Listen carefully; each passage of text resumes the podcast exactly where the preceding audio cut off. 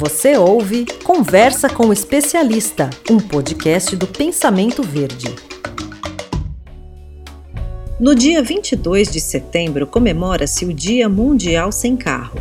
A data nasceu na França, em 1997, e desde então se espalhou por todo o mundo, chamando a atenção para a questão da mobilidade urbana. O objetivo principal do Dia Mundial Sem Carro é estimular uma reflexão sobre o uso excessivo do automóvel. Por isso, no dia de hoje, os motoristas são convidados a deixarem seus carros na garagem para experimentar outras formas de locomoção, que pode ser transporte público, bicicleta, veículos elétricos ou mesmo a pé.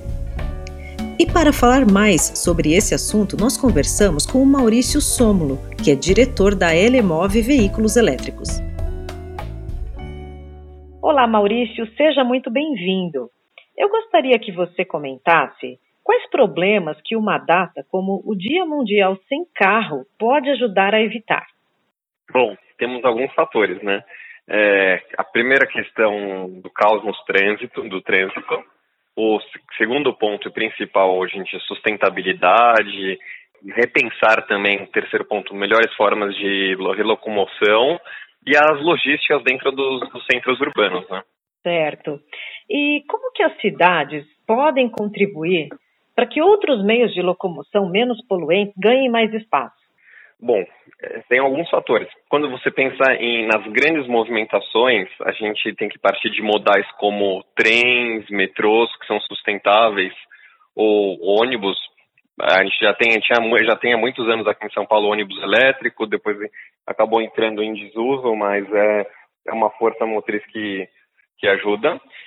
E principalmente, 80% das movimentações dentro dos centros urbanos são feitas de curtas, são curtas distâncias.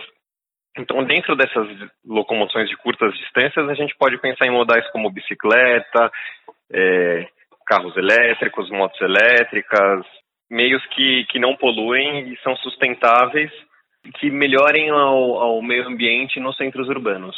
E, assim, na sua opinião, é, grandes cidades, grandes centros urbanos, como São Paulo, Rio de Janeiro, por exemplo, estão preparados para as bicicletas e os veículos elétricos? Se a gente olha, tomar como exemplo cidades na Europa, a gente não está preparado. Ainda falta muita ciclovia, falta muita educação no trânsito, falta estrutura. Mas se a gente comparar com anos atrás, é, nós demos uma boa evoluída nesse setor. É claro que tem muito a, a melhorar, mas a gente está caminhando. O principal é que a, a sociedade já está tendo essa conscientização de, de outros modais, porque antes quem andava de bicicleta era quem não, para se locomover no trabalho, quem não tinha condição de ter um carro, uma moto, é, ou até pagar um transporte público. Esse pensamento mudou. E é, agora é a sociedade ficar em cima das autoridades e, e aos poucos a gente vai fazendo essas mudanças, vai, vai chaveando para um, cidades mais inteligentes nesse quesito. Sim, legal. E também acaba é, essa data, né, como o Dia Mundial Sem Carro, trazendo essa reflexão, né, para as pessoas. A sociedade precisa aprender a, é muito dependente, muito dependente do carro, sempre foi muito dependente do carro. Então a gente está aprendendo, a gente está reeducando no, no trânsito. Né?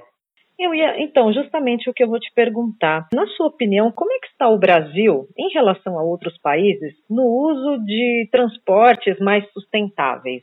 No quesito de elétricos ainda é muito, muito baixo. O principal mercado ainda é Estados Unidos, é China e Europa. O Brasil, ele tem tudo para ser um grande player, mas a gente tem a nossa motriz elétrica, né, que alimenta os carros, porque tem esse, esse ponto também que o pessoal não pensa. Um carro elétrico vai ser alimentado por onde? Exatamente. A nossa energia, a nossa energia no Brasil é, muito, é uma das mais limpas que tem. São uma das melhores. Mas não falta incentivos.